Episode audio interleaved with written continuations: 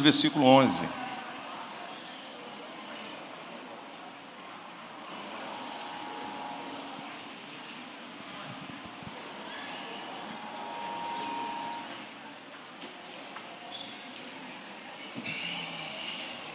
Vamos lá?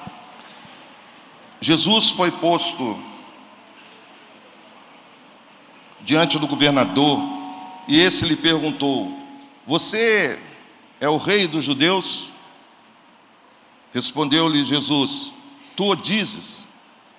Acusado pelo chefe dos sacerdotes e pelos líderes religiosos, ele nada respondeu. Então Pilatos lhe perguntou: Você não ouve a acusação que eles estão fazendo contra você? Mas Jesus não lhe respondeu nenhuma palavra, de modo que o governador ficou muito impressionado por ocasião da festa, era costume do governador soltar um prisioneiro escolhido pela multidão. Eles tinham, naquela ocasião, um prisioneiro muito conhecido, chamado Barrabás. Pilatos perguntou à multidão que ali estava e se havia reunido: qual destes vocês querem que solte? Barrabás ou Jesus? Chamado Cristo, porque sabia que o haviam entregado por inveja. Estando Pilatos sentado no tribunal, sua mulher lhe enviou essa mensagem: Não se envolva com este inocente, porque hoje, em sonho, sofri muito por causa dele. Mas os chefes dos sacerdotes e os líderes religiosos convenceram a multidão a que pedisse Barrabás e mandasse executar Jesus. Então perguntou o governador: Qual dos dois vocês querem que eu solte? Responderam eles: Barrabás. Perguntou Pilatos: Que farei então com Jesus chamado Cristo? Todos responderam: Crucifica-o. Por quê? Que crime ele cometeu? Perguntou Pilatos. Mas eles gritavam ainda mais: Crucifica-o. Quando Pilatos percebeu que não estava obtendo nenhum resultado, mas ao, mas ao contrário, estava se iniciando um tumulto, mandou trazer água, lavou as mãos diante da multidão e disse: Estou inocente do sangue deste homem, a responsabilidade é de vocês. Todo o povo respondeu: Que o sangue dele caia sobre nós e sobre nossos filhos.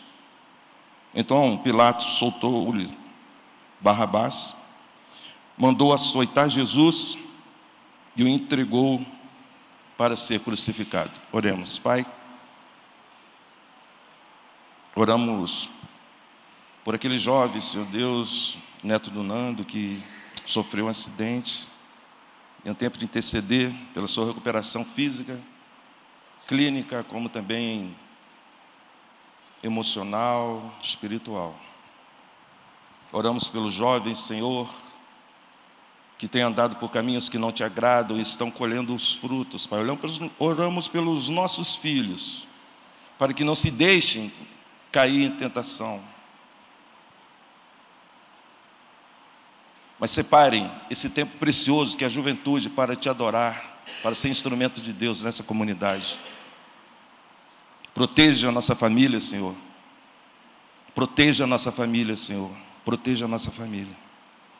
Fale aos nossos corações, Senhor. Estamos aqui para te ouvir, soberano Deus. Perdoa os nossos pecados, Senhor. Em nome de Jesus. Amém. Que amor é esse?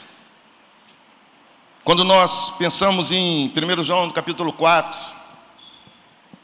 quando a palavra de Deus nos diz aquele que conhece a Deus e aquele que não conhece a Deus. Porque Deus é amor. A questão não é conhecer ou conhecer tão somente, mas entender. Entender quem é Deus, porque Deus é amor. Deus não pode negar a sua essência. Por mais que você possa buscar outro atributo, por mais que você queira fragmentar Deus, mas Deus continua sendo amor em sua totalidade. Ele sempre foi amor, ele sempre é amor e sempre será amor. Quando A palavra de Deus nos diz, no Salmo 22, que desde o ventre materno, o Senhor é Deus. Desde o ventre materno, o Senhor é meu Deus. Há uma relação muito grande entre você e Deus, desde o ventre materno. Essa relação, ela é muito profunda, é uma relação muito próxima, muito íntima. Porque desde o ventre materno, Deus é o seu Deus. A palavra de Deus também nos diz no Salmo 22. O salmista escreve: Desde quando eu nasci, eu fui entregue a ti. O que o salmista está dizendo que antes de ser entregue ao médico, antes de, de daquela criança, daquele bebê ser entregue à mãe, essa criança já foi entregue a Deus. Há uma relação, uma proximidade muito grande entre o ser humano e Deus, desde do, do ventre. Mas Jeremias ele vai mais adiante. Jeremias chega e diz: Olha, o Senhor te amou com amor eterno, amor leal e um amor que atrai. Isso me, me chama atenção, porque o amor de Deus para com nossas vidas, essa intimidade, esse relacionamento, ele não está só ali na concepção, ele não está ali só quando, quando a criança está sendo tecida no ventre da mãe. Mas a palavra de Deus nos diz, Jeremias diz que esse amor, ele é desde a eternidade, bem antes de você nascer. O amor de Deus, ele é mesmo ontem, hoje e eternamente pela tua vida e pela humanidade. É uma relação muito grande entre você e Deus. O Jeremias ele diz que Deus te ama desde a eternidade e há um amor leal.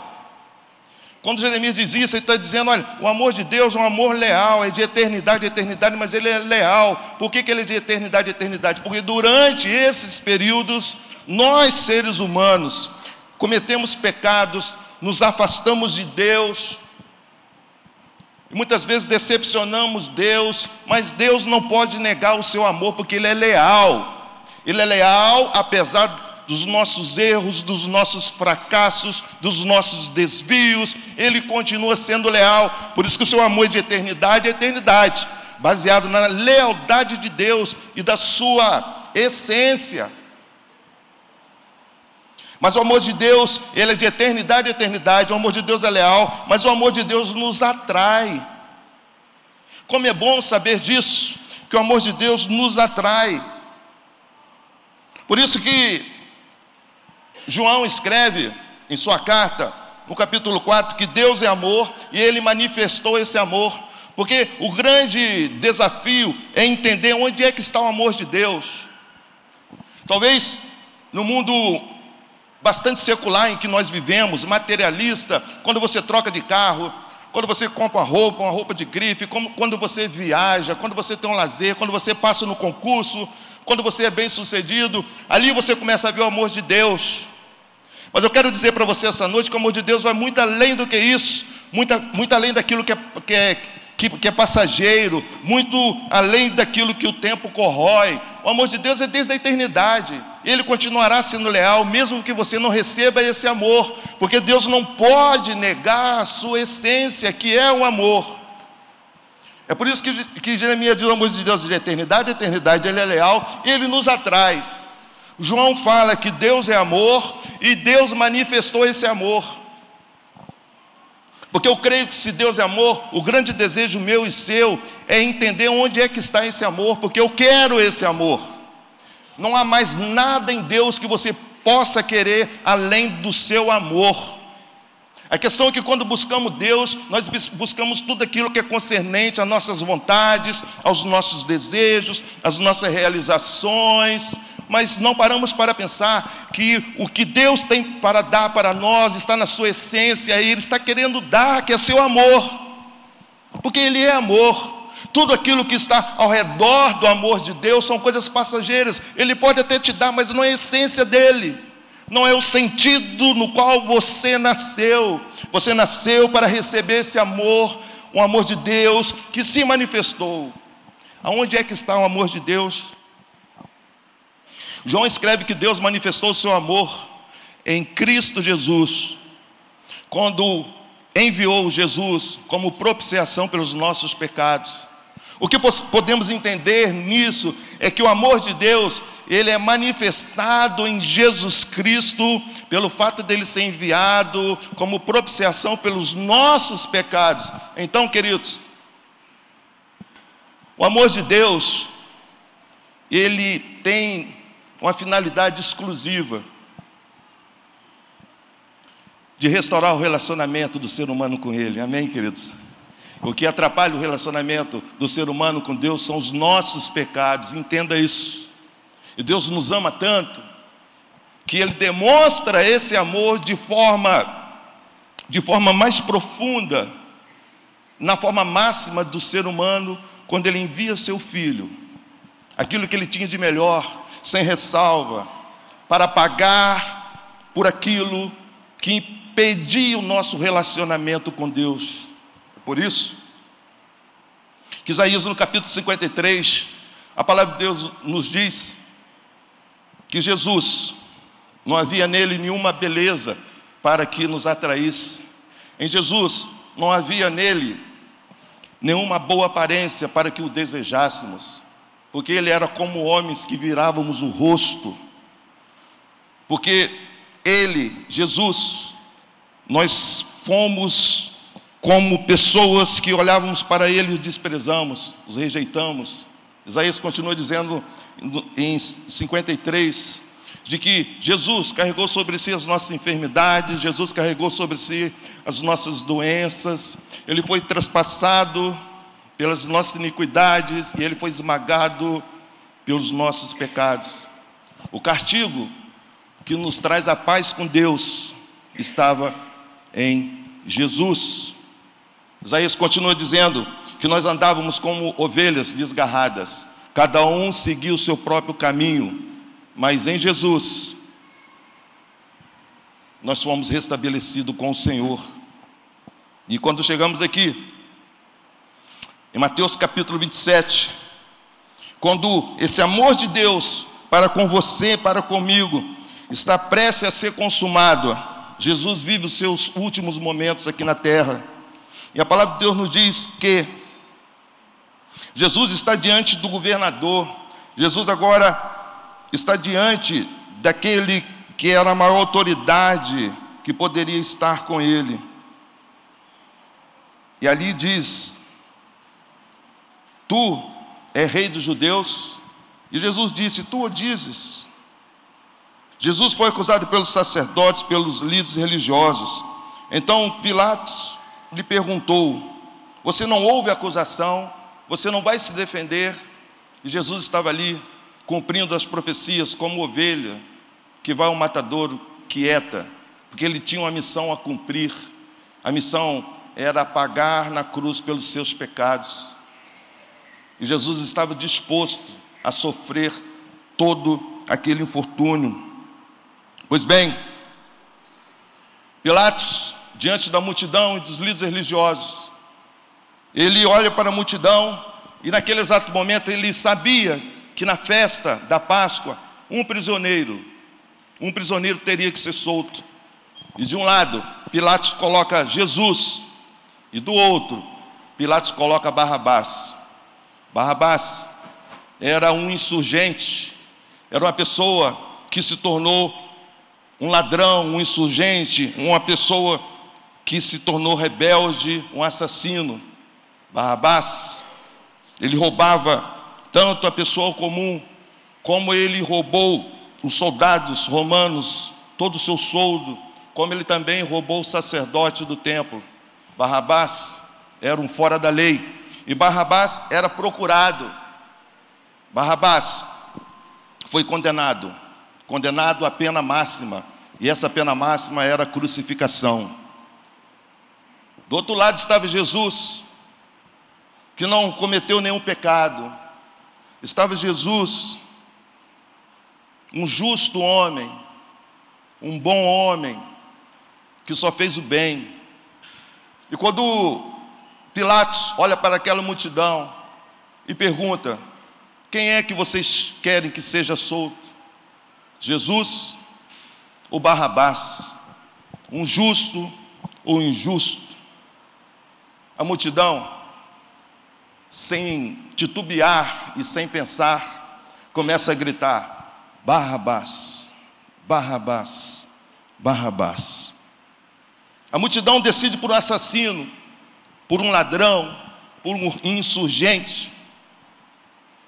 A multidão não pensa duas vezes. E ela começa a gritar em alta voz, ela dá um testemunho público: ouçam, eu decido por Barrabás. O que nós precisamos entender que assim como aquela multidão teve aquele tempo de decisão, você também tem o seu tempo de decisão. Quando você se posiciona, posiciona como neutro, quando você se posiciona com aquele que diz eu estou indeciso. Sabe o que significa a palavra indecisa? É decisão de não decidir. Você imagina ali, você está num ponto de ônibus, está chovendo, você está atrasado ali para o seu trabalho, e de repente vem um ônibus, e você olha ali aquele, aquele ônibus de linha, é o seu ônibus. E aí ele para, o motorista abre a porta porque ele te conhece já. E quando ele abre a porta, você olha para o, para o número do ônibus, olha para o motorista e fica indeciso. Eu entro ou não entro? Eu entro ou não entro? Eu estou indeciso. O que, que o motorista faz? Ele fecha a porta e vai embora. A indecisão é o ato de decidir não decidir. Talvez você precise essa noite entender que não dá para ficar mais neutro, não dá para ficar mais indeciso. Ou você decide por Barrabás, ou você decide por Jesus. A multidão grita Barrabás, a multidão grita Barrabás, a multidão grita Barrabás.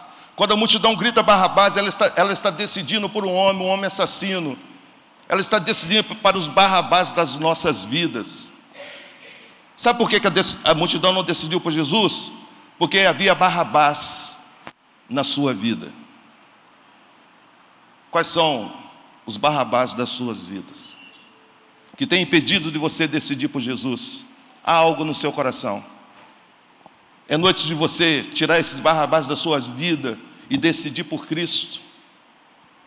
Pilatos deu essa opção para aquela multidão escolher. Escolham o que vocês querem para as suas vidas. Um assassino, um injusto, um insurgente, um, uma pessoa que já foi condenada à pena máxima, ou um justo. E a multidão escolheu por um assassino, um insurgente. com isso. Jesus, ele é levado para Pilatos, e ali diante de Pilatos,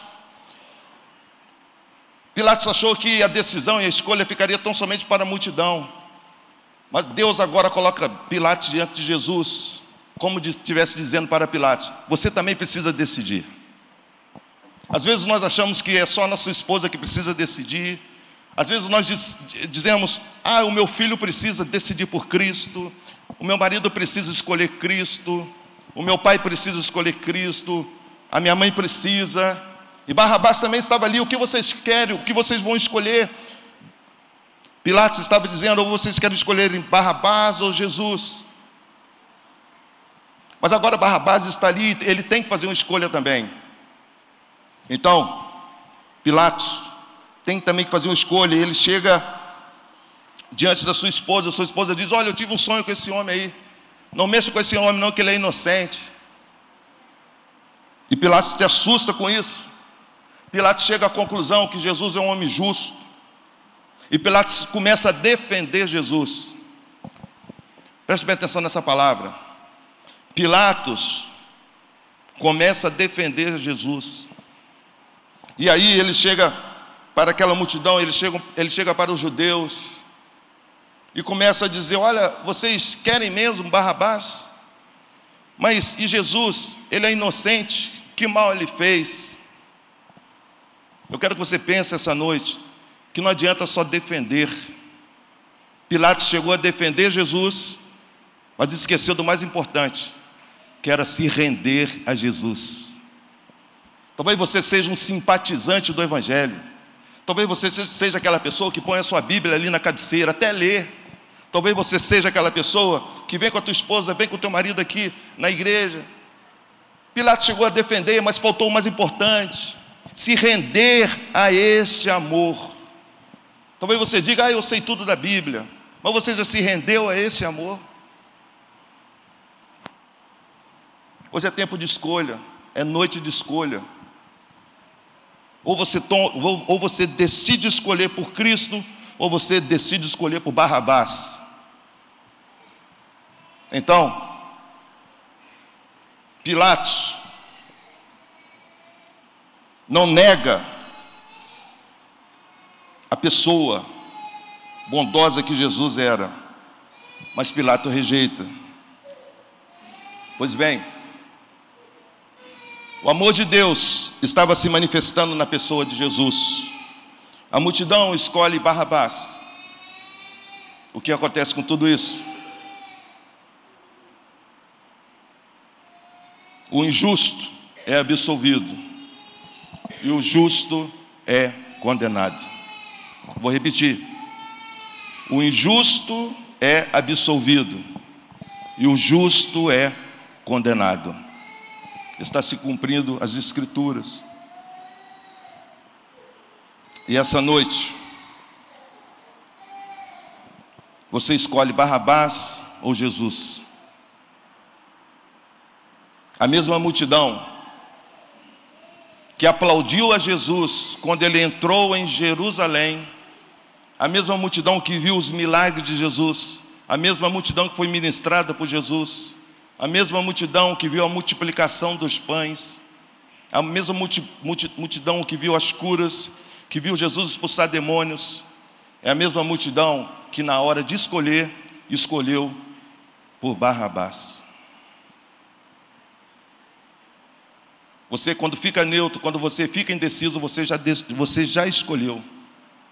Você já escolheu Barrabás.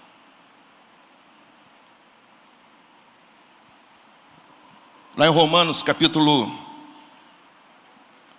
Romanos capítulo 5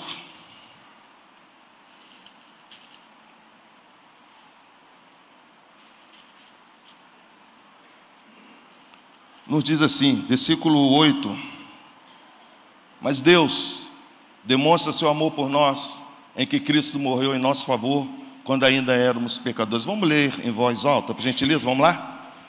Mas Deus demonstra seu amor por nós. Cristo morreu em nosso favor quando ainda éramos pecadores. Que coisa linda! Que coisa linda! Ainda quando éramos pecadores. Você já ouviu pessoas que, que, que dizem assim: primeiro tenho que melhorar minha vida, para depois escolher por Cristo. Já ouviu assim, pessoas dizer isso? Primeiro eu tenho que acertar minha vida, primeiro eu tenho que melhorar, primeiro eu tenho que tornar-me uma pessoa boa. Não, queridos. O Senhor te aceita do jeito que você é, com as suas dúvidas, com seus pecados. Deus te aceita do jeito que você é. É isso que essa palavra está dizendo nós ainda éramos pecadores, quando Deus nos amou e demonstrou esse amor em seu Filho Jesus. Essa noite, eu quero, sabe, te desafiar a você dizer para Deus: Deus, eu sou um pecador, eu quero aceitar esse amor embora eu não esteja vivendo um tempo bom, embora eu esteja afastado, embora eu esteja no pecado, embora eu tenha muita, muitas dúvidas ainda, mas eu quero aceitar esse amor. Enquanto o instrumentista se prepara aqui, sabe, eu queria que você deixasse Deus falar o seu coração.